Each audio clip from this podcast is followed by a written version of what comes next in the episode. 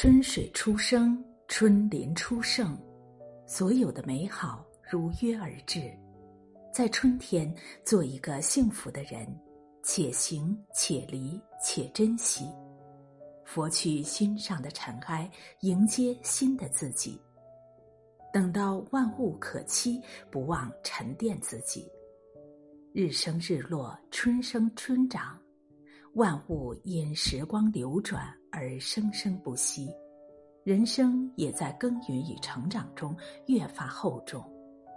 作家刘同说：“一个人未来能去哪儿，不是靠想象，而是靠今天他干了什么，干得怎样。能控制早晨的人，方可控制自己的人生。坚持在跑道的人，终会收获强壮的体魄。”读过的书，走过的路，会镌刻进生命里，成就未来的你。所以不必焦虑心急，不要迷茫犹豫。该播种时播种，该付出时付出。请相信，三四月做的事，八九月都有答案。无限可能的春天，愿你手中有书，脚下有风，眼里有光。生活再拥挤，也不要忘了运动和学习。在一切都不确定的世界里，修炼成最好的自己。等到雨过天晴，请将往事清零。网上流传着一句话：我们从未留意春秋不见，更不相信曾势不分离的人，有天也会变成一春一秋，咫尺天涯。生命是一条有往无回的单行线，有些人来了又去，有些人去而复返，有些人近在咫尺，有些人远在天涯，有些人擦肩而过。爱过的、错过的、纠缠过的一切，将在时光中慢慢后退。尹北在《熟年》中写：“所有的离别都是一个伤感的句子。”只是人们都希望离别不是句子，而是破折号，指向一个带着笑容的温暖明天。欲买桂花同载酒，终不似少年游。唯有照常生活，勇敢向前，才是对无常最好的抵抗。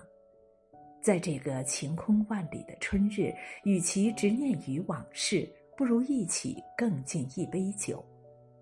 一杯敬明天，一杯敬过往，一杯敬重逢，一杯敬散场。缘来不叹情深缘浅，缘去不怕零落成尘。等到草长莺飞，更加热爱生活。